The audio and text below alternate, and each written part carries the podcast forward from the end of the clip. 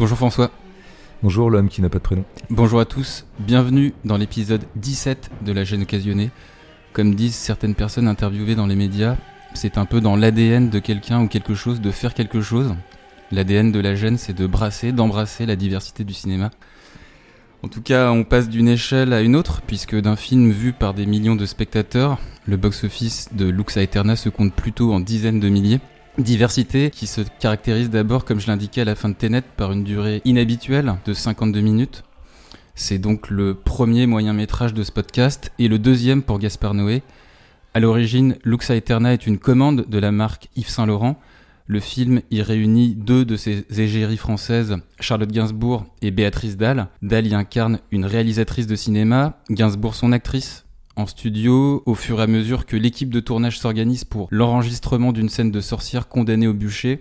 On passe crescendo d'une tension collective sur le plateau à un chaos visuel et sonore expérimental. Luxa Eterna alterne forme, format d'image, incrustation de films euh, anciens et de textes. Un essai cinématographique, dit lui-même Noé de son œuvre.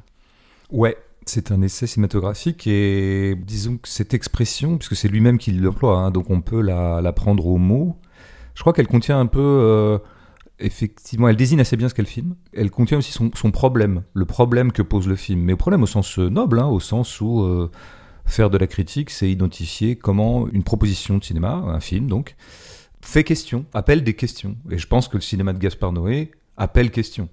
Bon, alors on peut aussi décider de le zapper totalement. Il y a des gens qui ont un refus épidermique pour ce cinéma. Euh, voilà. D'autres seraient dans l'indésion intégrale. Bon, moi je me situerais un petit peu entre les deux, c'est-à-dire que Gaspard Noé m'intéresse toujours. Voilà ce que je peux dire à minima sur son cinéma depuis le début. Et ça me questionne, et donc je pense beaucoup devant ces films. Mais en disant ça, je dis à la fois le meilleur de Noé et peut-être aussi son moins bon. C'est-à-dire que est-ce qu'on a affaire à, euh, à des idées, justement Parce qu'un essai, c'est ça. Un essai, tu produis des idées. Et tu les soumets à l'appréciation de ton lecteur quand c'est un essai euh, écrit. Est-ce que l'échange entre Gaspard Noé et moi est théorique? C'est ça le problème. Dans ce film, hein, on est d'accord. Dans celui-là, mais dans Noé en général. Mais hmm. celui-là, puisqu'il l'appelle cinématographique, la question se pose d'autant plus. Quoi. Si ce qui se passe entre ce film et moi n'est que théorique, alors c'est intéressant, parce que c'est de la théorie, et la théorie c'est jamais inintéressant, surtout un critique aime bien la théorie, je veux dire, bon, mais c'est un peu insuffisant quand même. C'est-à-dire qu'on aimerait, euh, on aimerait d'abord qu'un euh, film soit une expérience sensible. Donc c'est ce que je me suis dit pendant les 52 minutes que dure le film, c'est euh, est-ce que j'ai quelqu'un qui est en train de me parler ou est-ce que quelqu'un qui est en train de m'envoyer comme ça des signaux sensoriels que j'aurais à recevoir, sachant qu'un film c'est toujours un peu les deux en même temps. Mais où penche vraiment la balance dans ce truc-là? Et je pense qu'il y a il y a chez euh, Noé, en tant que cinéaste expérimental, c'est vrai qu'il passe beaucoup par la forme, donc ça, c'est vrai, il, nous propose une forme, une forme qui est tangiblement, euh, comment dire, originale, singulière puisqu'en gros, il utilise le split screen pratiquement tout le temps, mhm. ce qui est assez rare quand même de proposer comme ça un film qui serait euh, peut-être à moitié en split screen. Je pense que ça doit être quelque chose comme ça. L'écran est séparé en deux ou trois. Euh, ouais, voilà. une même scène. D'ailleurs, il le fait de façon un peu originale, parce que bon, évidemment, utiliser split screen n'est pas, euh, c'est pas nouveau dans l'histoire du cinéma. Je ne sais pas quand date le premier split screen. Ça, je pense qu'il y a des cinéphiles érudits qui le sauraient mieux que moi. Mm. Ce qu'on sait, c'est que ça s'est beaucoup développé dans les années 70, je crois, le split screen. Ouais, peut-être même avant, même. Euh. Oui, je, parlais du développement, ah hein, pas, de la création, mais c'est presque un peu devenu une mode. On le trouvera beaucoup chez De Palma, notamment, qui en a fait quelque chose d'assez sublime dans pas mal de films. Dans des documentaires aussi, euh, j'ai vu récemment dans le film Woodstock, euh, ah, c'est vrai, Scorsese est euh, assistant réalisateur. Ouais, absolument. Dans Woodstock, il y a des effets de split screen. Mais je crois que c'est arrivé avec des moyens de réalisation qui sont arrivés dans les années 60 notamment, et avec peut-être aussi des espèces de poussées un peu psychédéliques de la réalisation qu'on voit dans certains films des années 60 et qui donc éclatent un peu les formes ou, et justement veulent nous faire vivre une expérience. Donc en multipliant les plans comme ça, on multiplie un peu les plans de perception. C'est pour ça que je pense que le split screen est quand même attaché à ces décennies-là, quoi, qui étaient d'ailleurs de veine assez expérimentales comme Noé Poel était. D'ailleurs, Noé est un cinéaste qui dialogue beaucoup avec les années 60-70. On voit bien que c'est son lieu, quoi. Je veux dire, d'ailleurs, les références qui sont convoquées dans le film, les, les, les, les, cinéastes qui sont cités, sont pour la plupart de cette époque-là, notamment Godard, quoi. Je veux dire, il y a Godard, il y a Pasolini, il y a Fassbinder, qui serait vraiment dans l'époque ce qu'on appelle le cinéma moderne, quoi. Le il y a Buñuel aussi. Il y a Buñuel qui serait un petit peu, enfin, même si Buñuel vient de loin, il vient du surréalisme, enfin, globalement, c'est aussi un cinéaste des années 60-70. La seule exception étant euh, Dreyer, hein. Dreyer qui viendrait euh, d'un temps euh, plus antérieur. Donc bon, Justement, puisque je parle de Godard, j'ai eu l'impression parfois d'avoir affaire à une idée de film et pas à un film. Et ce qui est toujours un peu le problème de l'expérimental. L'expérimental est à la fois quelque chose de très très charnel, de très concret, parce que les formes c'est concret, c'est vraiment la forme c'est la composante sensible d'un film. C'est à ça qu'on a affaire sensiblement dans un film. Mais souvent dans l'expérimental et dans un certain formalisme, on a l'impression qu'on est en train de nous dire quelque chose. Donc si je prends l'exemple par exemple du climax, pour reprendre d'ailleurs un mot euh, qui est cher à Noé, puisque c'était le titre de son film précédent, qui mm. ressemble bien les points à etc. Bon, bah, le climax là, c'est l'expérience stroboscopique finale. Mm. Et tu vois, je viens de dire expérience. On voit bien que la volonté de Noé est de créer à ce moment-là, chez son spectateur, un état. Un mm. état pas une pensée, un état. Un état du corps. Euh, un état du corps, comme d'ailleurs quand on recourt au stroboscopique dans les boîtes de nuit, que Noé aime beaucoup, puisqu'il a, il a fait tout un film dans une boîte de nuit qui était Under the Void, où justement le film proposait une espèce d'expérience immersive, comme on disait pas encore complètement à l'époque, enfin en tout cas que c'était pas devenu un cliché, mm. à base de son, d'arrivée de lumière, de multiplication, de diffraction de la lumière bon, et, d'accélération, comme par exemple l'effet stroboscopique. Mm. Donc à ce moment-là, dans ces cinq dernières minutes du film, une fois qu'il y a une espèce de travelling avant qui nous a fait quitter le contexte de tournage, on est de plein pied dans quelque chose. On a Charlotte Gainsbourg à l'écran, on a du son, on a cette expérience de la lumière, et on voit bien que Noé, à ce moment-là, nous convoque à une espèce d'épiphanie sensorielle, il se passerait quelque chose. Alors ça serait quoi? Ça serait qu'on ressente peut-être la violence d'être sur un bûcher? En fait, je ne sais pas ce à quoi il nous convoque. Ce que je sais en revanche, c'est qu'au moment même où le film m'invite à sentir, à ressentir et à quitter toute distance par rapport au, plan, c'est-à-dire de rentrer moi-même dans le plan, d'accompagner Charlotte Gainsbourg dans ce qu'elle est en train elle-même de vivre dans ce moment de tournage, bah, c'est le moment où j'ai le plus été distant. Je n'ai pas cessé de me demander pendant ces cinq minutes, d'ailleurs on a le temps, mais qu'est-ce qu'il est en train de me faire, Gaspard? Qu'est-ce qu'il est en train de me dire? Mm. Qu'est-ce qu'il voudrait que je pense de tout ça? Il est en train de me raconter quelque chose sur les sorcières, il est en train de me raconter quelque chose sur le bûcher, etc. Si veux, c'est toujours l'ambiguïté qu'on trouve un peu chez Godard, même si je mets pas Godard et Noé sur le même plan, je, je un admirateur euh, presque inconditionnel de Godard, hein. mais j'ai reconnu quelque chose qui peut y avoir dans un certain godardisme, c'est savoir la projection d'un film, l'annonce d'un film, mais qui n'est jamais tenue. C'est-à-dire que j'ai aussi ressenti, et la brièveté du film peut-être joue beaucoup, j'ai ressenti que le film n'arrêtait pas de s'annoncer lui-même, mais sans jamais véritablement commencer.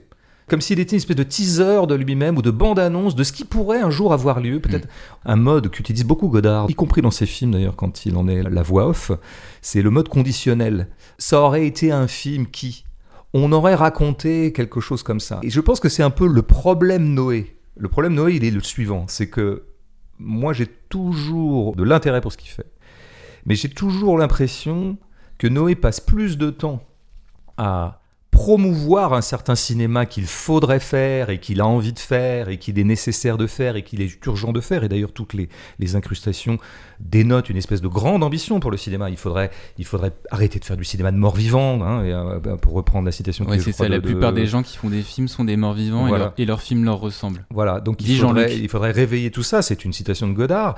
Il y a comme ça l'annonce du, cinéma qu'il faudrait faire, mais qui finalement n'a jamais vraiment lieu. Quoi. Ce qui fait que moi, la première chose que je peux dire de C'est que après 52 minutes, qui est plutôt d'ailleurs à son crédit, mais aussi à son discrédit, c'est que au moment où le film s'arrête, je suis extrêmement frustré. C'est-à-dire que j'avais très envie que ça continue. Enfin, je me disais, mais ah, enfin ça commence. Quelque chose va avoir lieu. Et cette chose n'a pas lieu, elle s'arrête. Et c'est comme si, bah, je sais pas, ce, film, moi je le vois comme l'annonce de quelque chose. Et j'ai l'impression que chez Noé, il y a un peu ça. Climax était un, un petit peu comme ça. C'était, euh, bon, il y avait des très très beaux moments dans Climax. justement, au contraire, des moments parfaitement accomplis. Notamment, je me souviens de la magnifique scène de danse qui ouvrait le truc. Ça, c'était pas du cinéma qui s'annonçait, c'était du cinéma qui se faisait. Là, j'ai l'impression qu'on est encore donc dans un film qui porterait la théorie de lui-même, mais qui serait pas exactement incarné en tant que film qui a vraiment lieu. On, reviendra hein, sur le corps, euh, mais d'abord euh, sur l'esthétique de Noé, qu'on aime ou on n'aime pas d'ailleurs, comme tu l'as rappelé euh, en tout début de podcast. Mais force est de constater que chacun de ces films est une expérience dans le sens où il tente d'inventer des formes par le mélange. Formellement, l'une des manières directes de faire part au spectateur qu'on est en présence d'un essai, de réflexion sur le cinéma, ce sont évidemment ces panneaux citations dans le prologue, textes, citations de réalisateurs ou d'écrivains comme Dreyer, Artaud, Buñuel. ça a été dit un peu à la Godard. Textes sont eux-mêmes intercalés euh, dans des extraits d'anciens films. Deuxième exemple de mélange, c'est l'improvisation du début entre Dahl et Gainsbourg, qui contient elle aussi une forme expérimentale ludique, plus de 5 minutes de 2-3 plans séquences statiques en split screen où les actrices sont en impro sur des souvenirs de tournage. On s'écoute un extrait, tendez bien l'oreille, il y a un son à garder en tête juste après la première question de Béatrice Dalle. T'es déjà brûlé sur un bûcher? Ce qu'on va faire tout à l'heure Ouais. Ah non, non, non. Non. C'est classe, hein Ah ouais? Ah ouais. Juste après donc euh, cet extrait, t'as déjà brûlé sur un bûcher, on a ce léger bruit de tonnerre qui permet au réalisateur de mélanger euh, les genres, du réalisme par l'improvisation des actrices. Très vite, ce réalisme est rattrapé par cet élément de fiction, le tonnerre qui gronde. Autrement dit, de l'improvisation pas totalement dénuée d'intention fictionnelle, puisque le son nous ramène à l'illusion du cinéma. Et puis, la fin, on est quand même en train de représenter un passage historique sur l'Inquisition à la manière originale d'un artiste. Sur cette représentation de l'Inquisition, Noé répond, je le cite, ça m'amusait que Béatrice Dalle puisse faire un film de cette famille-là où il y a des sorcières habillées en Saint-Laurent devant un parterre de mecs qui sortent presque d'une manif syndicale. Cette jubilation à tenter des expériences visuelles et sonores de cinéma, de mélanger des ingrédients hétérogènes, ce geste de liberté artistique à rebours des structures narratives habituelles, est-ce que ça t'a dérangé ou ça t'a enthousiasmé? Dit comme ça, évidemment, je ne peux qu'être réjoui. C'est pour ça que j'aurai toujours une sympathie pour ce que fait Noé. Parce que de fait, de toute façon, son statut de franc-tireur, son statut euh, d'expérimentateur, son statut de rien faire comme les autres, de toute façon, me paraît toujours réjouissant en soi, pris en soi, à l'heure où le cinéma se standardise. Enfin, le cinéma a toujours été d'ailleurs euh, pris dans une pulsion de standardisation à laquelle essayaient de s'opposer des gens qui seraient des artistes. D'ailleurs, enfin, qui seraient des artistes dans le cinéma. D'ailleurs, il y a une citation, euh, je crois, bah, ce de Dreyer, d'ailleurs, et qui est la vieille histoire du cinéma, je veux dire, et qui dit il faut arriver à euh, ériger l'industrie en art. Enfin, euh, il, nous appartient d'élever le film euh, du plan de l'industrie à celui de l'art. Voilà, bon, parce que quand même la vieille problématique du cinéma, je veux dire, art industriel, art qui brasse énormément d'argent, art dont se mêlent tout un tas de gens qui ne sont pas des artistes, à commencer par les producteurs, on y reviendra. Et, là-dedans, bah, l'artiste qui doit composer avec ses financiers, parce que c'est compliqué de faire des films tout seul, et eh ben, essaie d'y injecter de l'art. Bon, bah, vieille problématique dans laquelle on est. De ce point de vue-là, bah, Noé essaie d'arracher à l'industrie des bribes d'art. Il essaie de maintenir le cap d'un cinéma qui aurait une haute ambition esthétique. Alors dans la tradition des gens qu'il cite, bon, il a le droit de s'inscrire dans cette euh, lignée-là. Mais alors après, c'est là qu'on tu parles de mélange et tu fais bien. C'est un objet très hybride auquel on a affaire et tu en as donné quelques exemples très matériels. Moi, je crois que fondamentalement, Noé est hybride, mais il a une hybridation qui le constitue et qui est celle d'ailleurs peut-être de... Alors, je ne sais pas s'il faut appeler ça de la postmodernité. Il faudrait voir. Ou peut-être de la modernité tout court. Mais je ne veux pas agiter ces grands mots qui sont des catégories esthétiques qui sont toutes problématiques en fait et toutes euh, réversibles. Mais franchement, en fait, depuis le début, avec Gaspard Noé, on se demande tout si c'est de l'art ou, du cochon. En fait, c'est ça le problème. Et je pense que c'est attaché à un certain geste esthétique postmoderne. C'est-à-dire que dans la postmodernité, tu as toujours une haute ambition esthétique, mais il y a toujours un peu l'idée que c'est un peu foutu, quoi. Et que quand Noé cite et reconvoque Dreyer et Pasolini et Fassbinder et, nos grands anciens, bah, il y a à la fois l'idée qu'il faut continuer cet effort-là, l'effort de l'art au sein de l'industrie, et en même temps, il cite quand même des gens qui sont morts, quelque chose qui est achevé, Dreyer c'est quand même très très loin, et il y a quelque chose qui nous incite à penser que bah, finalement c'est foutu, enfin c'est un peu révolu ce temps-là. Enfin moi je, je ressens en permanence les deux. D'ailleurs, au bout du compte, il se réfère à Dies Irae pour prendre vraiment le grand film qui est cité, dont on a un extrait, le fameux extrait de La sorcière qui chavire, mm. qui est un extrait tout à fait, euh, je veux dire, stupéfiant et sidérant, et qui nous rappelle à quel point ce film est grand, et Dreyer au passage. Mais précisément, Noé ne fait pas du Dreyer. Euh, Noé ne fait même pas du Pasolini, ne fait même pas du Fassbinder. Je ne parle pas de qualité, hein. je ne dis pas, je suis pas en train de dire une banalité, savoir que Noé n'est pas Pasolini. Je dis que il ne s'inscrit pas de plein pied dans le cinéma, dans un pur premier degré du geste artistique, comme Pasolini a pu le faire. Quand Pasolini fait l'Évangile selon saint Matthieu, c'est pas un film postmoderne, euh, l'Évangile selon saint Matthieu. C'est un film qui croit profondément, avec une foi euh, chevillée au corps, c'est le cas de le dire, qu'il est possible de représenter l'Évangile au cinéma et que on en tirera une expérience mystique véritablement. C'était bien le calcul de Pasolini, quoi, en le faisant, voilà, très, j'allais presque dire sérieusement. Chez Noé, on voit bien qu'il y a du ricanement. Il y a du ricanement de tarvenu, comme on dit des fois en philosophie. Nous sommes des tarvenus. Et Noé, je pense, est un tarvenu, c'est-à-dire qu'il fait du post-cinéma, on pourrait dire. On a affaire à un objet dont j'aime beaucoup le caractère expérimental, mais dont le caractère expérimental est aussi presque un peu ludique presque un peu, est un peu dans l'auto-sabotage aussi. C'est comme si, encore une fois, chez Noé, il y avait à la fois l'ambition de faire du grand art et en même temps la conviction que c'est fini et que ça n'est plus possible. Donc je pense que c'est aussi ça l'hybridation au sein de ces films. Il va pas essayer de créer comme Dreyer le faisait ou comme euh, d'autres euh, cinéastes l'ont fait par rapport à des expériences mystiques et par rapport à filmer le mysticisme ou le fait religieux ou le fait métaphysique. Parce que finalement, une sorcière qu'on brûle, c'est un fait métaphysique. C'est pas ça qu'il fait. Il le fait en studio, il le fait avec Charlotte Gainsbourg, il le fait avec des robes Saint-Laurent. Donc, ce fait que la scène, à aucun moment, il ne, nous convie à communier avec ce que peut être l'expérience absolue qui est celle d'une femme qui est en train de brûler. Jamais il essaie de reconstituer ça ou de restaurer ou de communiquer cette expérience-là, qui est d'ailleurs relativement incommunicable. Mais chez certains cinéastes, il y a, l'ambition par le cinéma de se ressaisir d'expériences radicales comme celle, par exemple, d'être brûlé. Mais là, pas du tout. À aucun moment, euh, on, ne croira véritablement que euh, on est à faire une vraie sorcière qui est en train de vraiment brûler. Bon, évidemment, ça va sans mm. dire, mais donc oui, le film est à la fois euh, traversé par l'idée du sublime, l'idée de faire du grand cinéma, l'idée de n'avoir peur de rien, que le cinéma déplace des montagnes, et en même temps il est rigolard il est rigolard, il est ricanant, il n'arrête pas de mettre des petites pastilles comme ça qui nous rappellent en permanence que tout ça n'est qu'un jeu. On est bien d'accord qu'on va pas faire un vrai film sur les sorcières. Ouais, c'est le lieu, je pense, de la postmodernité, au risque d'utiliser ce mot qui est un peu galvaudé, puis maintenant, ça fait 40 ans qu'on parle de postmodernité, donc on, est peut-être dans la post-postmodernité, enfin tout ça n'a plus beaucoup de sens. Mais, mais il me semble que Noé, précisément, de ce point de vue-là, a un peu de retard. C'est-à-dire que j'ai l'impression que de temps en temps, la fibre expérimentale de Gaspar Noé, en fait, elle est elle-même très vintage. Donc je pense qu'il fait quand même aussi un cinéma qui est un peu dans l'après-coup de lui-même. C'est très particulier en fait. Beaucoup de gens accusent Noé d'être dans l'esbrouf, mais moi je l'accuserai pas d'être dans l'esbrouf, mais je pense qu'il y a une part d'esbrouf chez Noé. Il y a une part de démonstrativité qui est tellement énorme qu'elle ne recherche pas vraiment la crédibilité. Je crois qu'il nous, nous invite quand même à nous mettre à distance de tout ça. Ce qui fait que bah, qu'est-ce qu'on ressent devant un film de Noé?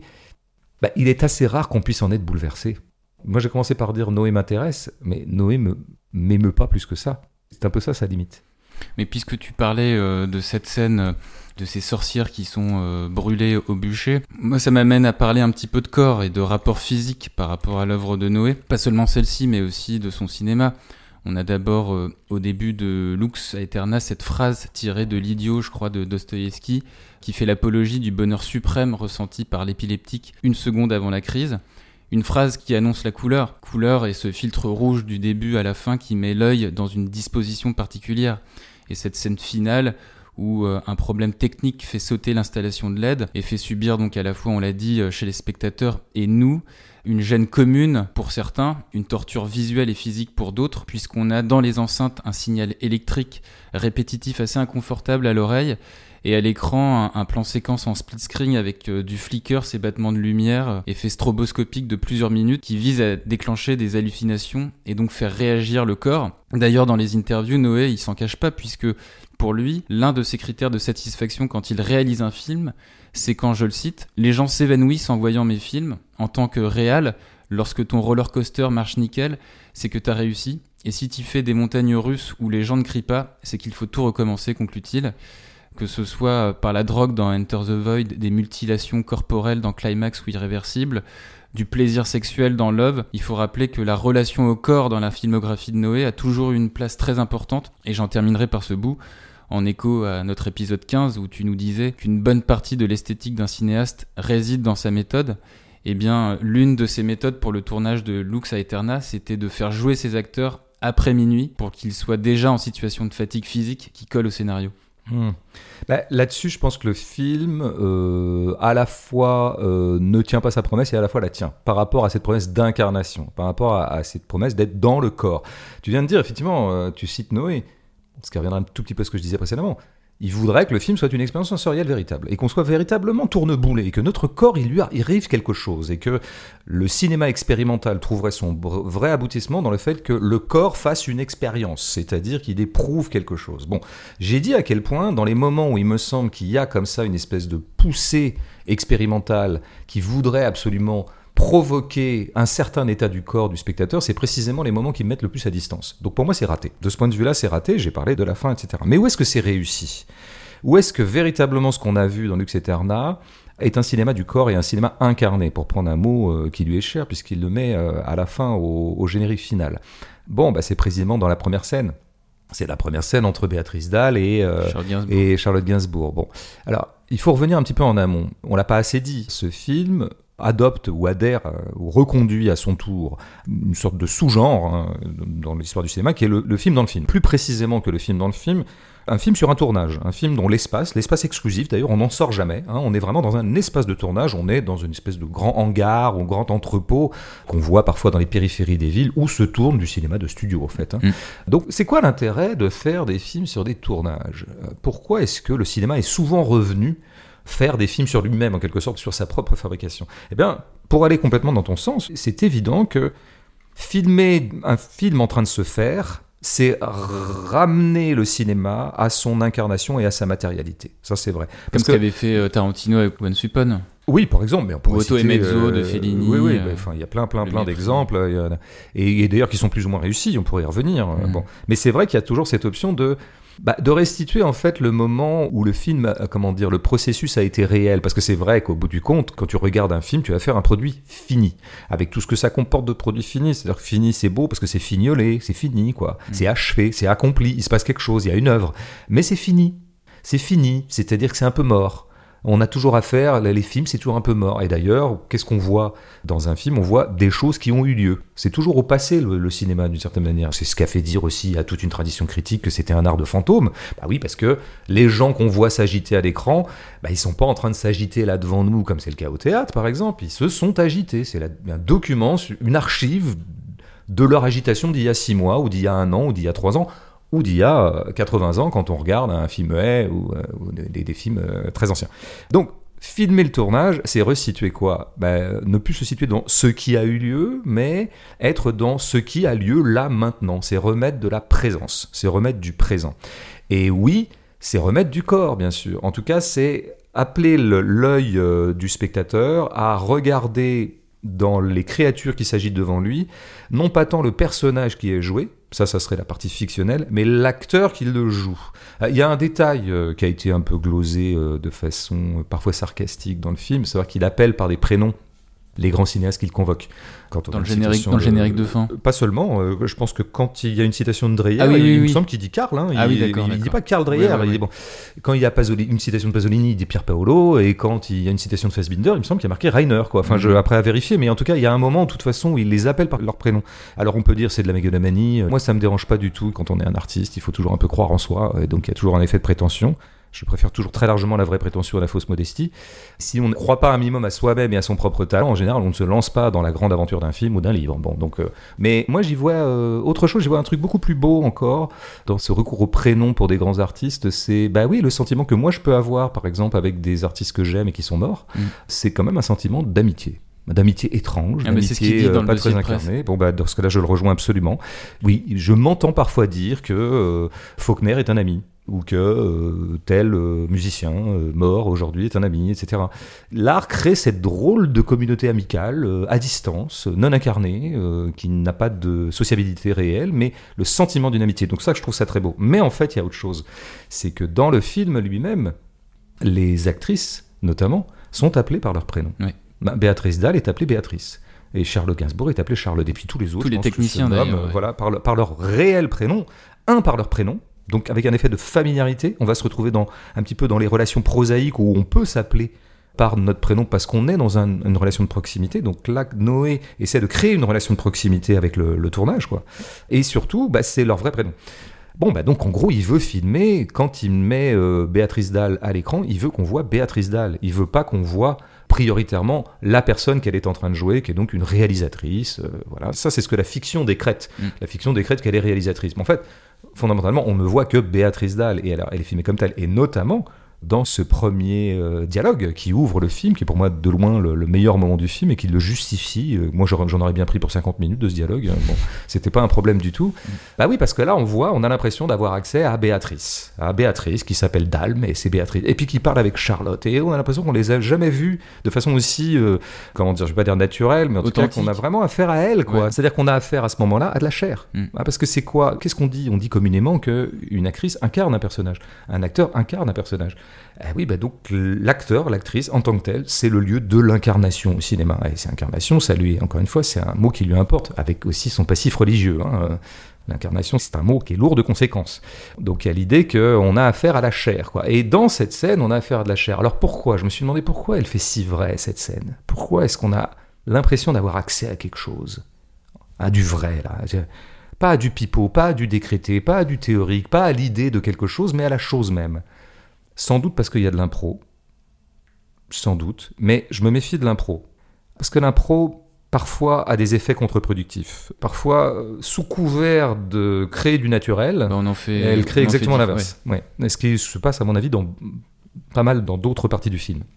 Donc c'est pas que l'impro, c'est l'impro et l'état dans lequel se trouve Béatrice Dalle notamment. Alors tu dis, il les fait tourner après minuit et peut-être aussi, bon, on a quand même l'impression que Béatrice est un peu défoncée, qu'elle a un peu picolé ou quelque chose de cet ordre-là. Il y a eu du stupéfiant dans l'air. Bon, en plus on connaît un peu Béatrice, sa réputation. euh, Elle est euh, sulfureuse. ça, ça paraît pas Ouais. complètement absurde qu'elle ait pu se mettre dans cet état-là pour tourner la scène. En tout cas, qu'elle ait tourné la scène dans cet état-là. J'ai re-ressenti là devant euh, ce moment de parole de Béatrice, surtout elle qui parle, bah, le ressassement du défoncé. Le ressassement du défoncé. Enfin, je veux dire, vraiment, c'est c'est d'une c'est d'une puissance euh, très forte. Et elle s'écoute un peu parler. Enfin, je veux dire, enfin, en tout cas, elle écoute pas beaucoup Charlotte. C'est pas vraiment une interlocution. hein. Ouais, Charlotte, elle se rattrape un peu vers la fin quand même. Où elle, où elle- où elle euh, raconte ouais. ses anecdotes de tournage, Tout à fait. euh, et notamment le, la scène d'éjaculation de- L'éjaculation sur la sur, sur la, jambe. Mais moi, moi, avant ça, je voulais revenir à l'éjaculation parce qu'on on peut pas rater ça. C'est quand même toujours un grand sujet à l'éjaculation. on est toujours un peu content que ce soit un peu traité. Non, il y a quand même un truc qui pète à la gueule pendant cette scène et c'est ce qui en fait par-delà le charme de Béatrice. Mais le, le mot charme est pas le bon, mais en tout cas ça. Le charisme de cette femme, le charisme, mais presque, alors presque au sens religieux hein, de charisme. Il y a, il y a une aura euh, autour de Béatrice Dalle depuis euh, 40 ans. Il y a quelque chose, quoi. Cette fille porte un truc avec elle, quoi. Moi, ce que je vois aussi, et qui est super intéressant, c'est qu'on a affaire à un contraste de classe. Ah, bah, bah, je suis obsédé par les classes, comme on sait. hein. C'est-. C'est c'est mon péché. Mais alors là, c'est tellement ça. Je pense que la volubilité, toujours à la limite de la faute de goût, toujours à la limite de la vulgarité, toujours à la limite de Mais même dans la voix, hein, d'ailleurs. Oui, le côté rauque de la voix de Bien Béatrice. sûr, elle est et rauque, elle est défoncée, on voit bien qu'elle est un peu fatiguée par l'âge aussi, qu'elle a pris trop de trucs, enfin bon, il y, a du- il y a du vécu, quoi, il y a, y de la trivialité. Et en face, c'est plutôt suave, c'est plutôt. Mais en face, euh, c'est suave, surtout ça parle pas beaucoup. Mm. C'est-à-dire que c'est le bon goût bourgeois. Mais on pourrait dire aussi la classe bourgeoise. Et là, c'est vrai, moi, je suis pas un grand dingue de Charlotte Gainsbourg en général, même si je peux vraiment beaucoup l'aimer chez Lars von Trier, et dans deux ou trois autres trucs. Mais là, il y a le grand charme de la bourgeoisie. C'est-à-dire le charme de la discrétion. Le charme du retrait aussi. C'est-à-dire qu'elle laisse parler Béatrice. Elle ne laissera jamais dans la faute de goût, euh, Charlotte Gainsbourg. Alors, ça peut être pénible, comme la bourgeoisie peut être pénible souvent, mais c'est assez hum, fascinant quand même. Il y a quelque chose. euh, Le charme discret, il est là, quoi. C'est vraiment cette idée que. Il n'y aura jamais un mot de trop, quoi. Même quand elle raconte des trucs d'éjaculation, c'est classe. Mm, Ouais. Donc autant il y a une aura, qui, il y a un charisme puissant et bestial de Béatrice Dalle, autant il y a un charme tout en évanescence, de, tout en discrétion et en retrait de Charlotte Gainsbourg. Et ça, je pense que c'est un contraste de classe. Et entre les deux, les gens qui me connaissent bien verront ma préférence, et en même temps, je trouve les deux très belles. En tout cas, je les trouve très vraies, toutes les deux. Et cette scène est absolument vraie incarné, quoi. et absolument incarné. Et c'est pour ça que je n'ai pas perdu de vue, tu vois, ton introduction. Mais je voulais ajouter, Ouais. revenons un peu à, à l'éjaculation. Une des raisons pour laquelle cette scène sonne si juste, eh bien, c'est une des raisons pour lesquelles parfois les films sur les tournages sont justes aussi. Bah, c'est parce qu'il faut dire un truc simple, c'est qu'à ce moment-là, euh, quand un cinéaste filme un tournage, il filme quelque chose qu'il connaît. Bah oui. Et quand vous t'écoutes parler un boulanger de la boulangerie, eh ben en général ça va être juste. Hein. Et que si tu écoutes un ouvrier du bâtiment parler de bâtiment, en général ça va être juste. Il va y avoir une vraie puissance de justesse. Bah, un cinéaste, un cinéaste qui- parle de tournage, il sait de quoi il parle, quoi. Il sait à peu près comment le filmer. Et donc des actrices qui parlent de leur boulot, et le boulot le plus concret du monde, hein, c'est-à-dire qu'est-ce que c'est que de tourner une scène de cul, qu'est-ce que je ressens véritablement dans mon corps quand je la tourne, quelle gêne ça me procure, quel embarras, et puis en même temps, petite anecdote truculente, un jour il m'a éjaculé sur la cuisse, ah là là, tu rigoles, mais si, je t'assure. Bon. Et où c'est Béatrice Dalle qui raconte comment, sur le tournage du Bellocchio, la sorcière, euh, eh ben, il y avait tout un tas de figurants italiens, masculins, qui la mataient, quoi. Et puis le producteur italien qui est venu un peu lui faire une petite entaille dans sa robe pour qu'on voit un peu plus les seins. Bon, comment dire, c'est un peu sulfureux comme anecdote, c'est un peu euh, satirique, mais c'est du vrai, c'est du vrai. Et euh, bah, tout ce moment-là est vrai. Alors j'en dirais pas autant, j'en dirais pas autant du reste. C'est-à-dire que du point de vue de la véracité et de la puissance charnelle, le reste du film me paraît bah, plus artificiel que juste. C'est un problème que j'ai avec le film. Un autre aspect du film hein, qui nous est rappelé dans, dans le générique du début, c'est cette marque de prêt-à-porter de luxe Yves Saint Laurent. Saint Laurent produit donc intégralement le film, là où le cinéma se contentait de placer des produits euh, en échange de quoi une marque participe en partie au financement de la production, exemplairement euh, James Bond avec les montres Omega ou les voitures Aston Martin. Plus subtilement, on se souvient également à une époque de placement de produits plus sujets à polémique, comme des cigarettes dans certains films où les personnages fument, comme dans le bar euh, tabac d'Amélie Poulain. Les marques gauloises avaient dans ce cas précis mis la main à la poche pour participer au film de Genet. Je te propose donc de s'écouter deux choses. La nature du deal entre Noé et Anthony Vaccarello, directeur artistique d'Yves Saint Laurent, et un commentaire de Noé sur ce qu'il pense de certains producteurs par rapport à ses futurs projets. On poursuit après. J'ai eu une, proposition très généreuse de Anthony Vaccarello, le directeur artistique de la maison Yves Saint Laurent, qui m'a dit ah est-ce qu'on a déjà euh, aidé des photographes, euh, enfin une, des expos photos. Il y avait un, japonais qui s'appelle Mo- Moriyama et du coup il l'avait exposé. Ils avaient euh, financé un court métrage de Bret Easton. Il y avait une autre artiste euh, qui faisait des performances qui, avait été aidée par eux. Et du coup, ils m'ont dit voilà, est-ce que ça t'a- tu as une idée d'un court métrage? Et en 3-4 jours, une idée a germé.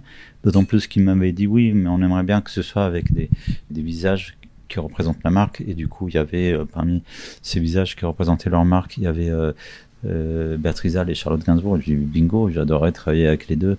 Et, euh, aussi qu'il fallait mettre des vêtements de, leur marque à l'écran. Je dis voilà, mais c'est des conditions, je, je serais le plus heureux des hommes. L'émulation collective et l'urgence a fait qu'on a filmé tellement de matériel que euh, ce film qui était parti pour être un 6 ou 15 minutes est devenu un 52 minutes. Je préfère faire un documentaire euh, sauvage que écrire un scénario, qui euh, écouter les commentaires de, de, de- des chaînes télé, il y, a- que des abrutis presque là-dedans, etc. Et du coup, tu vois, même, même, même de, soumettre un, scénar- un scénario à des financiers, ça, ça- déjà, ça, ça, j'aime pas. Euh, chez ces gens-là, la plupart des gens, ils sortent d'école de commerce et du coup, ils te parlent de cinéma comme d'autres te parlent de saucisses. Alors, cette carte blanche tombée du ciel, cette commande de court métrage qui devient un moyen métrage, dans un milieu où les producteurs coupent plus qu'ils ne rallongent, à la lumière des difficultés de financement d'un cinéma indépendant, expérimental, radical, minoritaire, ce détail de production t'a interpellé, j'imagine? Oui, évidemment, il faut toujours regarder les conditions économiques de fabrication d'un film, hein, parce que souvent elles imprègnent la facture même du film. Et donc on serait sous-informé sur un film si on n'en connaît pas un petit peu le processus de fabrication. Bon, là, ça passe par Saint-Laurent, c'est une commande, etc. D'abord, j'adhère totalement à ce que dit Noé à propos de certains producteurs ou de certains guichets de financement qui finalement sont des gens qui sortent d'école de commerce et euh, à qui il faut toujours convaincre de choses qui ne sont pas à même de comprendre. Bon, euh, là, je crois qu'il tape juste et à mon avis, il sait de quoi il parle.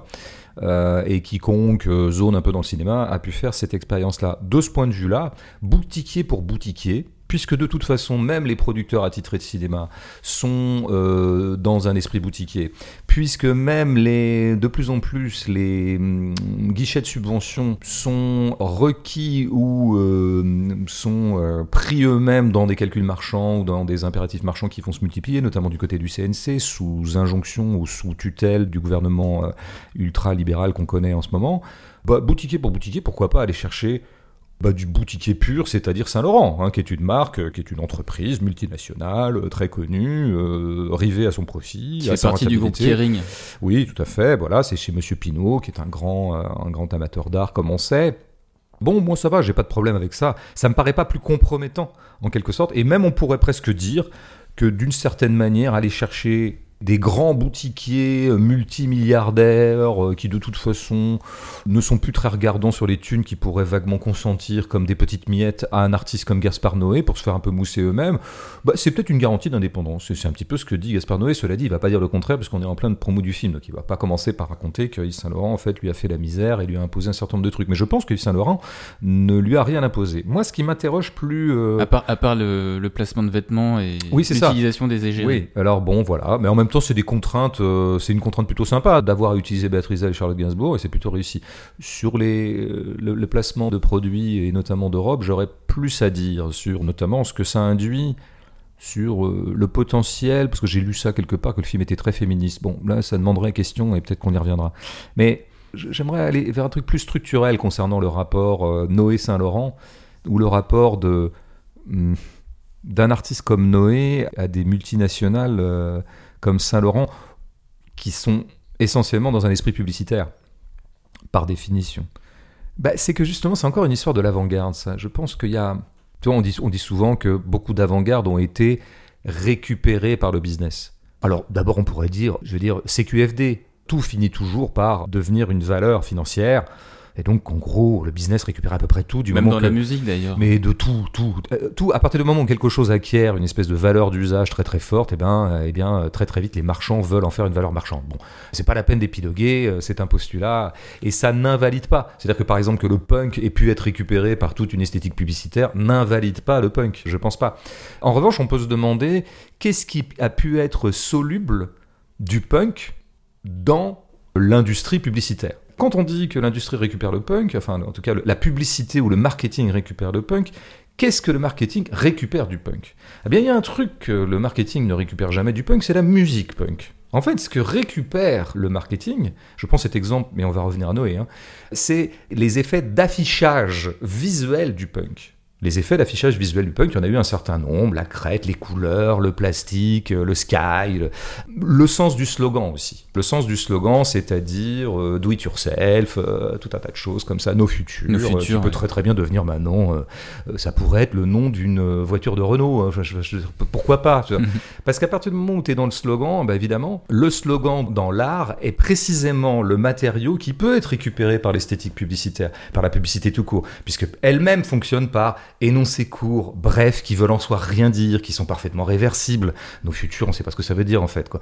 Donc en fait, il faut bien voir que souvent, le marketing récupère le pire d'un mouvement, ou en tout cas le plus superficiel, Mm. le plus inintéressant. C'est-à-dire que nos futurs, c'est de loin ce qu'il y a de moins intéressant dans le punk. Mm. Ce qui est beaucoup plus intéressant, c'est euh, la musique, euh, le vécu réel de ce mouvement. Entre parenthèses, le MEDEF avait repris Nos Futurs. Oui, bah- Nos Futurs, euh, prenons à la première personne du pluriel. Nos, Oui, mais voilà, et nos mais oui, on peut faire des jeux de mots. Euh, Tout à fait. Bah, écoute, ta grande science et ta grande mémoire euh, sert mon propos. Alors là, quelle est la, la conjonction possible entre l'esthétique Noé et l'esthétique marketing, ou le marketing tout court? Bah, C'est précisément ce que je disais un petit peu euh, il y a quelques minutes. C'est tous les effets d'affichage de Noé. C'est pas par où il fait un film, mais c'est par où il ne cesse de manifester une intention d'en faire un. C'est pas par où il incarne les choses, c'est par où il théorise l'idée qu'il faudrait les incarner. Tu prends un exemple simple qui est, euh, qui est la dernière citation de Buñuel qui clôt le film, en tout cas qui est plutôt vers la fin.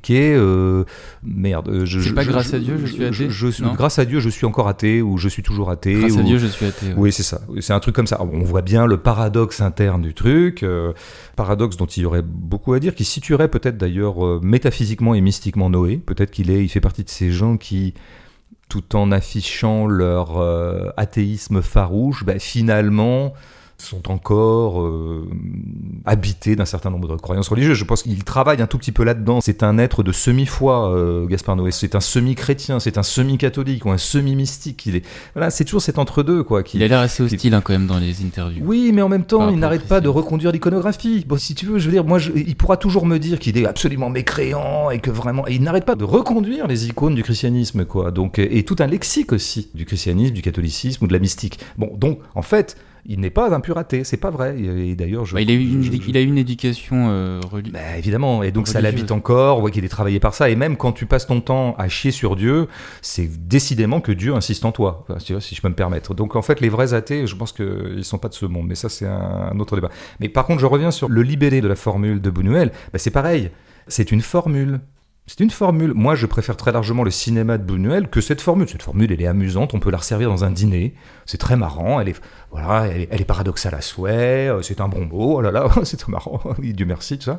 Bon, très bien. Et je reconnais la facétie de Buñuel, mais c'est une formule. Et comme effectivement Gaspard Noé fonctionne beaucoup par affichage, des incrustations à l'écran, des slogans, des trucs comme ça. Tu prends son générique, c'est pareil. Son générique, il est intéressant en soi. Moi, j'aime bien qu'il appelle pour dire distribution, c'est-à-dire casting, ils disent incarnation. Parce que voilà, c'est intéressant de rappeler que l'acteur, c'est de l'incarnation. Plutôt que de dire euh, équipe d'éclairage ou je sais plus quoi, il dit, ou même chez FOP, il dit illumination. Mm. Bon, ben ouais, en fait, c'est vachement bien. Je me dis, mais oui, c'est là, il resitue ce que peut être une espèce de mystique du cinéma. À savoir, qu'est-ce que c'est que l'opération mystique du cinéma? C'est tu incarnes les choses et tu jettes la lumière sur ces choses-là, et ce qui crée de la sacralité, en quelque sorte. Par ailleurs, on, venait de parler de son athéisme, le mec il dit incarnation et illumination. Ça, c'est pas un langage chrétien. Bon, bref. Sauf qu'en fait, c'est affiché au générique. Et donc, tu vois, c'est un effet d'affichage. En gros, ce que je suis en train de dire, c'est ce qu'on reproche parfois à ce qu'on appelle sommairement l'art contemporain. Beaucoup d'idées affichées, beaucoup d'intentions affichées, mais jamais la chose même. Je suis pas en train de dire oh là là c'est pas des artistes parce qu'ils savent pas peindre, c'est pas ça que je dis, je suis pas si con et je suis pas si remonté contre ce qu'on appelle l'art contemporain. Mais oui, il y a des effets d'affichage et c'est une des raisons pour lesquelles l'art qu'on appelle contemporain est l'objet de la convoitise et de toutes les spéculations du grand capital. On parlait de Monsieur Pinault, bon ben voilà. C'est pas que un hasard, je veux dire, c'est pas que ah il s'est emparé de l'art contemporain, il l'a complètement dévoyé pour en faire une espèce de force spéculative, de vecteur de spéculation. C'est qu'il y avait quelque chose dans la facture même de ce qu'on appelle art contemporain qui était parfaitement récupérable par ces gens qui ne jurent que par un certain nombre de slogans qu'ils affichent. Effectivement, le groupe Pinot, à un moment, s'est mis à s'appeler Kering, parce qu'il y avait Care dedans, et donc ça fait un petit peu on va prendre soin de vous. Tout ça, c'est C'est bah, Kering avec un K. Hein. Bien sûr, bien sûr, mais je, je- je pense que le, il voulait faire entendre ça. Je crois que j'avais lu quelque chose là-dessus d'ailleurs. Euh, mais oui, bien sûr, on prend soin de vous.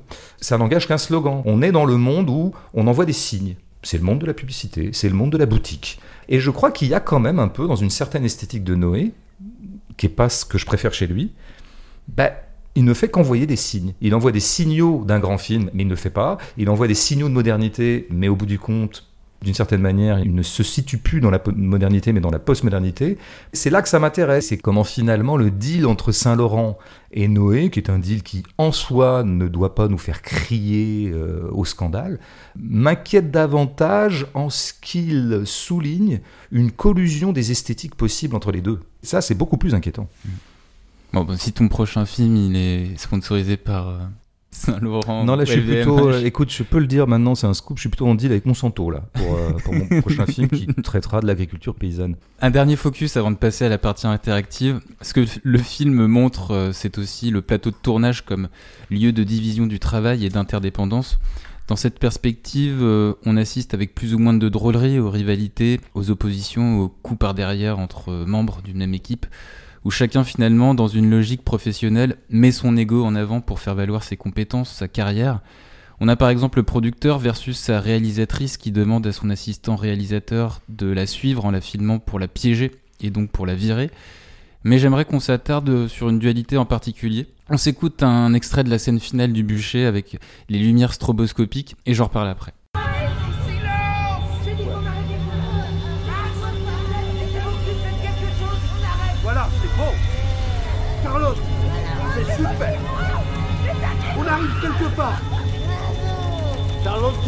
Alors à la fin de cet extrait cacophonique, celui qui tient la caméra, le chef opérateur, on l'entend donner des indications à l'actrice principale.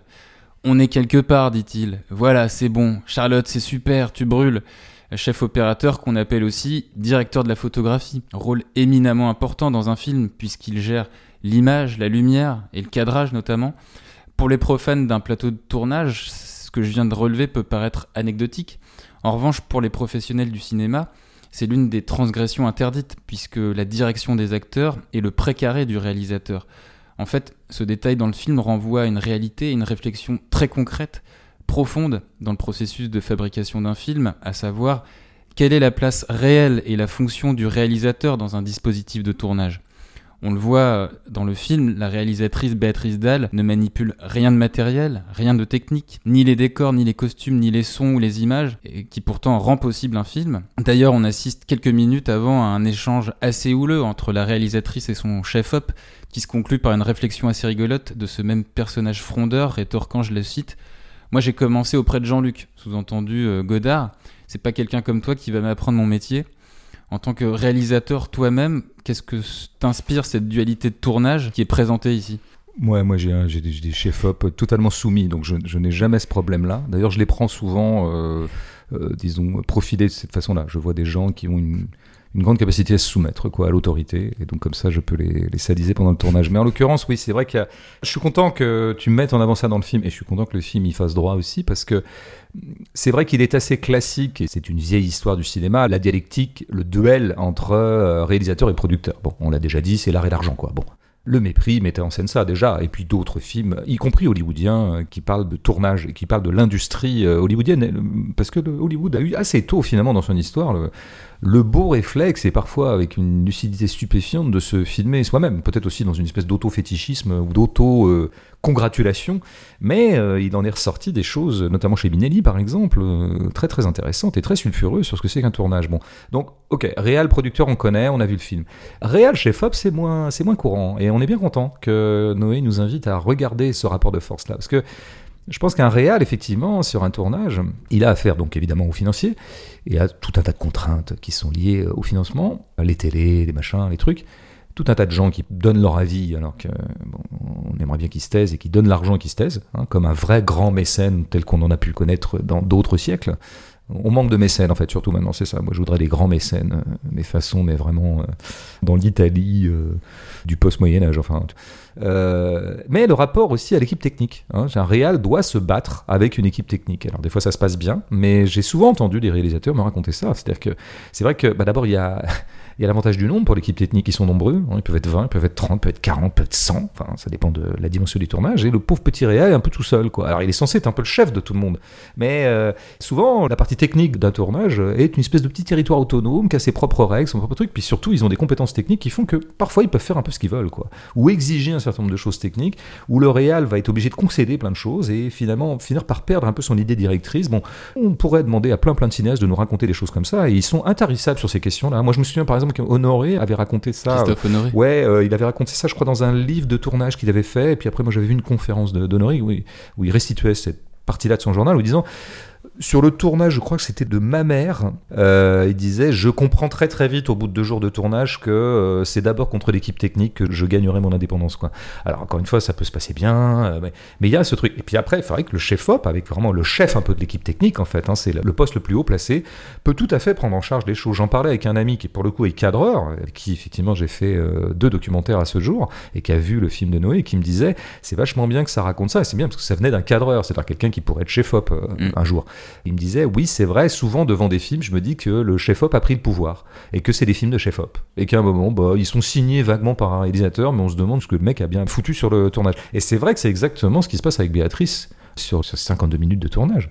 C'est-à-dire qu'on la voit, bon, s'engueuler avec le prod, s'engueuler avec le chef-op, mais surtout ne jamais diriger qui que ce soit, ne jamais donner quoi que ce soit. La seule chose qu'elle dit, c'est arrêter tout à la fin. Quand Ouais. ça part en vrille. Oui, c'est ça. C'est-à-dire pas grand-chose. Voilà, c'est ce qu'on vient de dire. Ça serait, ça mettrait en scène le fait que décidément un réalisateur doit imposer sa marque à une équipe technique et notamment au chef-op. Ok. Moi, j'y vois aussi autre chose. J'y vois un truc moins reluisant euh, par rapport à Noé. En tout cas, par rapport à ce film-là. C'est qu'en fait, je crois qu'il a bombardé Béatrice Dalle comme réalisatrice, bah, parce que d'abord, il fallait qu'il tourne avec Béatrice Dalle. Mais que fondamentalement, euh, je pense que ça ne l'intéresse pas du tout de filmer Béatrice Dalle en tant que réalisatrice. Ça l'intéresse pas du tout la fiction de Béatrice Dalle qui serait une réalisatrice. Ce qui l'intéresse, encore une fois, c'est l'actrice Béatrice Dalle. Et je pense qu'en fait, Noé n'est pas un féministe. Ça veut pas dire qu'il soit anti-féministe, mais je pense qu'il se situe pas dans ces catégories-là. Donc ceux qui voient là-dedans le fait d'avoir propulsé donc une réalisatrice, je pense se méprennent sur son intention euh, morale euh, et politique. Et on le voit bien dans le film parce que À aucun moment ça l'intéresse de véritablement rendre crédible le fait que Béatrice Dalle serait véritablement celle qui a inventé ce film, qui l'a conçu dans sa tête et qui voudrait qu'il y ait une scène de bûcher. Jamais euh, elle est filmée euh, comme telle. J'ajoute un autre truc sur ce que tu disais sur le tournage comme une zone de conflit, une zone de rapport, etc. Je pense que c'est une des raisons pour lesquelles on gagne toujours à raconter des tournages de cinéma. Pourquoi? Parce que c'est effectivement plein de conflits et plein de tensions. Et c'est surtout plein de gens qui sont réunis dans un même lieu pendant un mois, deux mois, etc. Donc c'est un petit monde, c'est un petit microcosme avec un système de rapports tout à fait intéressant. Des Division rapports- du travail. division du travail, rapport de hiérarchie, rapport de classe, rapport de production. Enfin, c'est parfait, quoi. On a tout un petit monde, on- on a une espèce de schéma en réduction de tout un tas de rapports de force économique qui ont cours euh, partout. Et qu'est-ce que c'est qu'écrire un scénario? C'est toujours écrire une histoire, c'est un récit. Il y a du récit à partir du moment où il y a des rapports. Des choses rentrent en rapport les unes avec les autres. Et ces rapports, évidemment, ne vont pas aller de soi. Et c'est ça qui crée de l'histoire.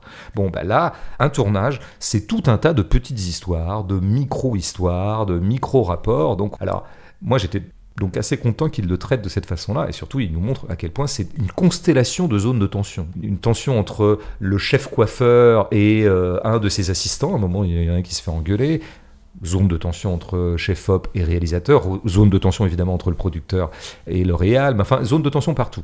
Les mannequins sont pas contentes, euh, finalement les mannequins se font engueuler aussi, et puis etc. etc. Et puis l'actrice, elle n'est pas forcément là quand il faut. Bon. Par rapport à ça, je trouve que le film est à la fois intéressant et en même temps, je pense qu'il n'est pas juste. À un moment, il déborde le cadre de la justesse. Pourquoi? Parce qu'il confond tension et hystérie. Moi, je suis content d'utiliser enfin le mot hystérie pour autre chose qu'une cinéaste femme, parce qu'il y en a un peu ras-le-bol de sortir toujours le mot hystérie dès lors que c'est une femme qui est à la réal. Moi, je pense que Noé est un cinéaste hystérique. C'est-à-dire qu'il faut toujours que ça monte très très vite chez lui. D'où le modèle presque épidermique de, ou organique de l'épilepsie. Il a tout dit finalement en citant Dostoevsky. Je pense qu'il organise tous ses films comme une espèce de préparation à l'épilepsie. Par rapport à l'hypothèse de captation des tensions qui ont cours dans un tournage, alors je crois qu'il rate quelque chose.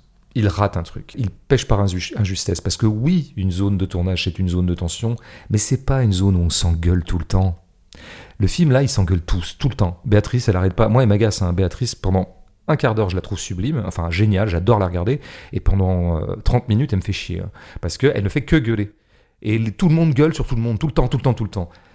En fait, c'est faux. C'est faux. Un tournage, c'est pas ça. Ce qui frappe quand on assiste à un tournage de... où il y a du monde comme ça, c'est pas du tout la surtension.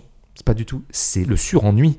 C'est l'extinction des corps. Alors là où il a raison, c'est le cinéma est fait par des morts vivants. Ça, c'est vrai. Quand on assiste à un tournage, je dis, mais tout le monde est mort ici. Enfin, il y a be- beaucoup de gens qui sont là, qui foutent rien, qui attendent d'avoir quelque chose à foutre, mais ça prend des heures. La prise, elle dure, on la prépare pendant trois heures. Les comédiens se font chier dans leur euh, caravane ou ailleurs, ou dans leur loge. Un tournage, c'est au contraire une zone de déflation et non pas une zone d'inflation hystérique des sentiments et des tensions. Et le rapport de force entre réal et producteur, il se joue pas dans des grandes engueulades comme il y en a une entre Béatrice et la production. L'oppression imposée par un producteur sur un artiste est beaucoup plus insidieuse. Je veux dire, il sait qu'il a l'argent, il sait qu'il a le chéquier. Par exemple, il va pas faire cette espèce d'idée. Cette idée un peu débile, mais débile et sublime comme tout Noé, parce qu'il est toujours, il, navigue toujours suivre, entre les deux. de Euh, oui, le faire suivre par un caméraman. Enfin, je veux dire, c'est complètement, enfin, jamais un producteur fera suivre le réalisateur. Le contrôle d'un producteur sur un réalisateur est beaucoup plus feutré, et beaucoup plus sournois. L'hypothèse comme ça d'un tournage où tout le monde engueulerait tout le monde et tout le monde serait toujours en sur-régime, vraiment littéralement en sur-régime, c'est une hypothèse qui sort de la tête de Noé. Là, on n'est plus du tout dans la captation euh, documentaire euh, d'un tournage. Je pense que ça vient un petit peu de son imaginaire qui je crois, au bout du compte romantique. Vraiment au sens fort de romantique, hein, pas au sens où il, il offre des fleurs à sa compagne à chaque Saint-Valentin. Non, mais c'est des idées que l'art doit être fait intensément et avec son corps et il Avec met ses tout son corps et ses tripes et il faut souffrir. Il faut souffrir pour l'art, donc euh, et après il me raconte qu'il n'est pas chrétien. Évidemment qu'il est un peu dans cette idée du martyr, euh, dans- et donc c'est pas genre oh là là, hélas, les tournages sont des zones de tension et c'est vraiment compliqué de faire du cinéma. C'est il faut que le cinéma soit une zone de tension où tout le monde déteste tout le monde pour que l'art advienne. C'est-à-dire qu'il faut que ça se passe très mal pour qu'il y ait de l'art. Il faut souffrir pour qu'il y en ait. Et c'est ce qu'il dit à propos du fameux plan de sorcière de Dreyer. À savoir que ce plan est d'autant plus juste, la fameuse chute de la sorcière dans les flammes, parce qu'elle a attendu d'abord deux heures sur le poteau. Elle a éprouvé elle-même, son corps a éprouvé dans sa chair quelle souffrance ça pouvait être d'être suspendu euh, sur un bûcher. Et c'est ça qui rendrait le plan de Dreyer particulièrement authentique. Ce qui est une idée pipeau, bien sûr, mais une idée qui en dit long sur, euh, je dirais, le paysage esthétique général de Noé. En tout cas, si la souffrance est proportionnelle au temps de préparation du film, de tournage ou même de montage, on peut dire que sur ce film-là, il n'y a pas eu vraiment beaucoup de souffrance du côté de Gaspard Noé. Bah, c'est peut-être pour ça, c'est peut-être parce qu'il était en déficit de souffrance, parce qu'il n'y a pas eu de prépa, que du coup, il a voulu à ce point-là que le film lui-même, dans sa chair, soit souffrant. Enfin, en tout cas, en tout cas, qui est l'idée, encore une fois, de la souffrance, et pas exactement la, la souffrance. Mais je pense qu'il est dans un schéma profondément masochiste. Mais j'utilise pas le mot à tort et à travers, parce que c'est un mot intéressant, masochiste, parce que c'est un mot paradoxal de l'intérieur. C'est-à-dire que je prends plaisir à souffrir. Bah oui, mais si je prends plaisir à souffrir, je souffre pas. Donc c'est toujours intéressant le masochisme. Mais moi, j'y vois. Ce mot est intéressant si il serait un peu le nom clé pour nous rendre compte de l'ambivalence de notre vie affective. Tu vois, c'est ce que dit Béatrice Dalle qui est vachement intéressant dans le premier dialogue avec euh, Charlotte. Elle dit quand j'étais perché sur le bûcher pour jouer le Bellocchio, pour jouer la sorcière chez Bellocchio, j'ai ressenti le sentiment d'une domination et d'extase. Alors que précisément, normalement, celle qu'on met au bûcher, ben, elle est en position d'absolu dominée. On a décidé de la condamner, elle va mourir, elle subit mais absolument le patriarcat. Et pourtant, dit-elle, à ce moment-là, c'est moi qui dominais. Alors là, ça c'est intéressant, tu vois, c'est des ambivalences, c'est le plaisir d'être brûlé, plaisir d'être une victime. On rentre dans des zones euh, assez sulfureuses, hein, par Mm. ailleurs, quoi. Noé, il est là-dedans, il est quand même dans un truc qui, pardon, hein, a été euh, breveté par le christianisme, à savoir la joie de souffrir. Allez, ce moment d'échange avec, nos auditeurs. Certains d'entre eux euh, ne sont pas tendres avec le film. Six Slave qui s'interroge sur le fait de savoir si Noé est ringard. On a souvent tendance, nous dit-il, à reprocher à Noé une suresthétisation qui rappelle parfois l'imagerie de Windy Crefton ou plus largement Kubrick. Cette surcharge visuelle semble très marquée dans les années 2000-2010 et s'est très rapidement imposée dans le paysage mainstream, notamment dans les clips ou dans certaines séries Netflix, voire dans des films médiocres comme le récent Emma. Pourtant, euh, il serait pertinent, conclut-il, de se demander si Noé est encore en capacité de jouer avec cette imagerie très clipesque ou si au contraire il se complaît dedans. Moi, je suis pas loin d'être d'accord, je serais beaucoup moins sévère, mais euh, bon, alors peut-être une petite remarque d'abord incidente. euh, imagerie clipesque, il faudrait un petit peu se passer de ce réflexe d'accoler l'adjectif clipesque à toute tentative de montage un petit peu euh, qui ne soit pas dans les codes de ce qu'on appelle, euh, à mon avis à tort d'ailleurs, le naturalisme. Dès que quelqu'un produit quelque chose d'un peu visuel euh, et qui ne soit pas simplement dans le strict récit un peu plat d'un récit, d'une narration, il y a le mot clipesque qui lui tombe dessus, quoi. Bon, eh, on se calme. D'abord, c'est pas le clip qui a inventé le montage non plus. Enfin, faut pas renverser les choses. Il y a eu beaucoup de choses, euh, beaucoup de propositions euh, visuelles euh, un peu délirantes et foisonnantes qui ont précédé le clip. Donc ça, c'est une première chose. Mais après, ouais, je, je- il me semble que Noé se situe dans un lieu étrange et paradoxal et contradictoire et en même temps qui existe visiblement puisqu'il l'incarne, qui est c'est un hyper moderne, un peu ringard effectivement. C'est-à-dire qu'en fait, il ne cesse de se référer à une hyper modernité qui est un peu dépassée. Enfin, en tout cas, qui a eu euh, son climax, pour reprendre le mot, il y a 30-40 ans.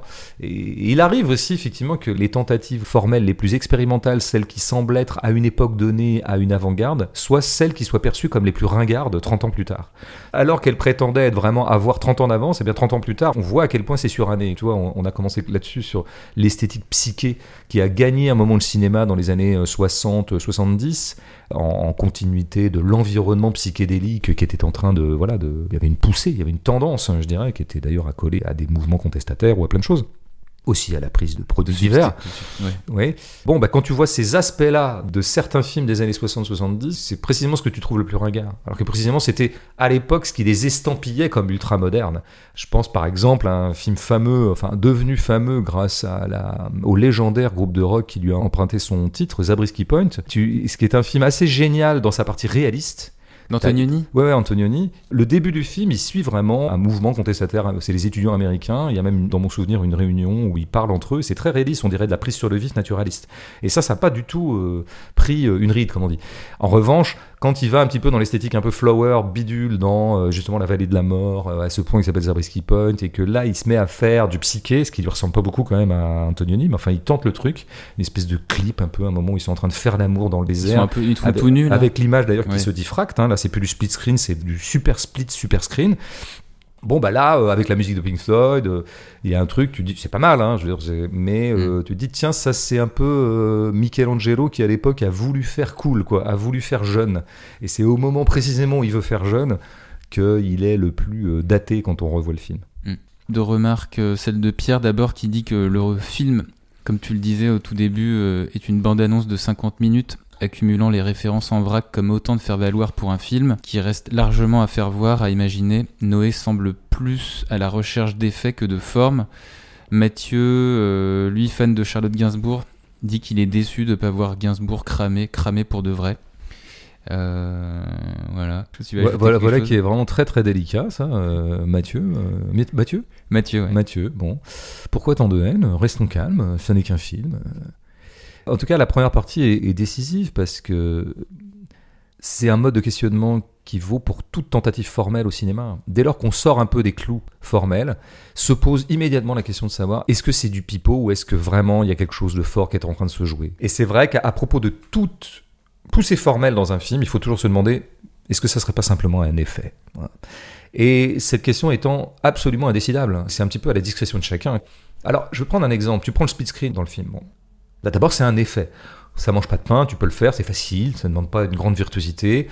C'est toujours un peu clinquant le screen, ça fait toujours son petit effet, justement. Donc là, tu te dis, bon, Gaspard, qu'est-ce que tu es en train de nous faire avec ton split screen Puis après, tu te dis, mais euh, est-ce que ça produit quelque chose de fort par moment ou pas? Eh ben, moi, je vois deux choses que je trouve très intéressantes dans ce split screen, dans ce film-là. La première chose, c'est qu'il l'utilise, à mon avis, moi comme j'ai rarement vu utiliser par moment, parce que si tu veux, l'utilisation du split screen en général, hein, je vais simplifier, c'est quand tu as une action qui engage plusieurs personnes et que tu as envie de la suivre en même temps. L'exemple type, et je pense qu'il doit y avoir des films qui ont fait ça, mais je les ai pas en tête, braquage. On est quatre à braquer une banque. Et il y a machin qui va passer par derrière parce que lui s'occupe plutôt du coffre-fort, l'autre qui va passer par devant parce que lui il faut qu'il fasse diversion, et puis mm, le troisième qui va passer par euh, telle porte latérale parce que lui au contraire il va neutraliser les clients et les salariés de la banque euh, avec euh, son flingue ou pas. Mais le split screen crée comme ça un effet de simultanéité qui est hyper intéressant et qui est souvent assez, enfin qui rend compte justement du collectif du braquage. Quoi. Comment c'est assez beau que ce soit trois personnes qui se sont justement synchronisées. Ça permet de donner une forme à, ce qu'il peut y avoir de tellement jouissif dans un braquage, à savoir la perfection. La perfection de la préparation et la perfection des gestes, la perfection de, du timing. Bon. Donc c'est un exemple parmi d'autres, mais c'est souvent donc on a deux actions simultanées qu'ont à voir l'une avec l'autre. C'est parce que machin passe par la porte latérale que truc peut lui passer par le toit. Bon, je dis n'importe quoi. Alors que là, Noé l'utilise à plusieurs reprises en découpant donc en deux l'image et en montrant deux actions qui n'ont rien à voir l'une avec l'autre. Elles ont à voir parce qu'elles sont sur le tournage toutes les deux, mais l'une n'est pas du tout la simultanéité de l'autre ou le contre-champ de l'autre ou le contrepoint dont on aurait besoin. Enfin, les deux images n'ont peu besoin de l'une de l'autre pour se comprendre. Donc c'est vraiment une pure contiguïté. Et en plus, il fait un truc assez courageux, mais qui va bien avec son hystérie. C'est que parfois tu t'arranges, tu fais un split screen, tu t'arranges toujours pour que les deux images puissent vraiment être vues en même temps, hein, sans qu'elles se mordent l'une l'autre. Or, lui, il fait un truc qui est interdit, c'est que parfois tu as deux dialogues qui se chevauchent. Dans le plan de gauche, on est en train de parler, et dans le plan de droite aussi. Alors que d'habitude, la moindre des choses, c'est qu'il y ait du dialogue à gauche et pas de dialogue à droite. Donc là, il crée, il- bah, décidément, il aime bien le chaos, ce monsieur, parce que, et je trouve ça assez courageux. Ça rend compte d'une certaine cacophonie du tournage. Là, je me suis dit, ça, tu vois, ça, c'est pas un effet. Ça produit un truc. Et là, le deuxième moment où ça produit un truc, bah, c'est pendant, encore une fois, le premier dialogue. hein. Parce que c'est très étonnant, ce split screen. En fait, il est très étonnant. C'est le plus étonnant. Moi, j'ai jamais vu un truc pareil. Tu as deux personnes qui sont côte à côte. Elles sont séparées quoi De 2 mètres. Mm. Donc si tu veux les embrasser dans le même plan, il n'y a aucun problème. ouais. Plan large. Bon. Ou alors, tu fais ce que fait tout le monde, champ contre champ. Alors, qu'il refuse de champ contre champ, ça m'étonne pas, parce qu'à mon avis, Noé doit détester ça. Et il doit détester ça comme la forme standard par excellence. hein. Le champ contre champ est la figure standard du cinéma. C'est la figure de la télé, c'est la figure des séries télé. Dès que tu sais pas quoi foutre sur un tournage quand deux personnes se parlent, un petit champ contre champ, c'est vite fait, un plan sur A, un plan sur B, on va se coucher. Le dîner euh, est à 20h. Et puis en plus, ça permet de monter. Enfin, le champ contre champ, c'est tout bénef. quoi. C'est vraiment le, c'est la figure des, des feignants. Donc je pense que Noé déteste ça. Mais il aurait pu faire un plan large. Pourquoi est-ce qu'il fait pas de plan large? Parce qu'en plus, il aurait eu Béatrice Dalle et Charlotte Gainsbourg dans le même plan, tu vois, c'est pas donné à tout le monde. Il nous fait un split là où vraiment personne n'en aurait fait. Et ben ça crée un truc assez génial. C'est que le moment qui est le plus improvisé, le plus documentaire, le plus réel, le plus incarné, tout ce qu'on a dit, par ce split screen, est aussi un moment romanesque. Ça fait scène de cinéma, quoi. Ben voilà, là, tu vois, c'est pas un effet. J'ai l'impression que la forme, elle sert véritablement l'intensité du moment. Euh, moi, c'est ça que je demande à une forme. Par-delà euh, les réflexions théoriques auxquelles elle peut nous inviter, mais ça, c'est moins intéressant. Mm. Donc oui, euh, je pense qu'il y a chez Noé, dans toute son œuvre, des effets. La réversibilité dans Irréversible, c'est un coup marketing, c'est un coup publicitaire, c'est un teasing génial. Ah, regardez, tout sera à l'envers. Mais ça produisait quelque chose par moment. C'était les deux, comme d'habitude, du lard et du cochon. Mais cette bivalence de Noé, c'est la bivalence de toutes les avant-gardes. Il y a toujours eu quelque chose d'à la fois sublime et d'esbrouf dans toutes les avant-gardes. Tu vois, c'est quand un actionniste viennois se met le flingue sur la tempe, sur scène, et va tirer, bah, il y a quelque chose de fort là-dedans. C'est le geste esthétique ultime, ça serait de mourir. Puis il y a quelque chose de totalement spectaculaire, euh, bidon, euh, marketing, euh, m'as-tu vu, euh, voilà. Cette bivalence-là, elle poursuit beaucoup les avant-gardes. Et je crois que Noé, il s'inscrit là-dedans. Le dernier mot au spectateur. Le dernier mot spectateur, c'est beau ce que tu dis. Merci François pour euh, cette lumineuse critique. Ah oui, d'accord, je crois que j'ai compris. Luxe, lumineuse. Voilà. Donc en fait, elle n'est pas vraiment lumineuse, quoi, ma critique. C'était juste pour faire un bon mot. Non, mais en cette période qui est pas facile à vivre, c'est, j'ai envie de dire, c'est pas du luxe. Ah ok, d'accord, ok. Donc on... ouais. Mais je trouve à chaque épisode, c'est pire, quoi. Non, non, Non, mais- mais à chaque épisode, on, on descend d'un cran Non, en, le, en termes de le- jeu de mots. le précédent, il était pas mal hein, quand même. Ouais, c'était très net. Très euh, net. Ouais, ouais, très... tout ça est pas très net. Ouais, ouais, ouais. ouais. Désolé, désolé. J'arrête. J'arrêterai la Mais jusqu'où tombera-t-il, quoi? Euh, ouais, À quel niveau d'abjection tombera-t-il? Ouais, euh, Pour ça, écoutez, écoutez les prochains. Prochain épisode. Est-ce qu'on a une, une idée du film? On sait pas. Hein. On a une petite idée, mais ouais. On mais- va pas. On va, on va le, on va Ouais. le réserver la surprise pour Ouais, les réseaux. Ouais, parce qu'on n'est pas convaincu par notre idée. ouais. Les épisodes précédents sont en écoute libre sur SoundCloud, les applications de podcast. Euh, Si vous voulez prolonger les conversations, n'hésitez pas à, à nous écrire sur les réseaux ou sur le blog audio de François. À dans deux semaines. Salut, euh, l'homme qui n'a toujours pas de prénom, et, mais qui parle de plus en plus. Et ça, c'est vraiment bien parce que du coup, c'est démocratique. Et euh, du coup, du côté des Inrocks, ils seront contents. Salut François.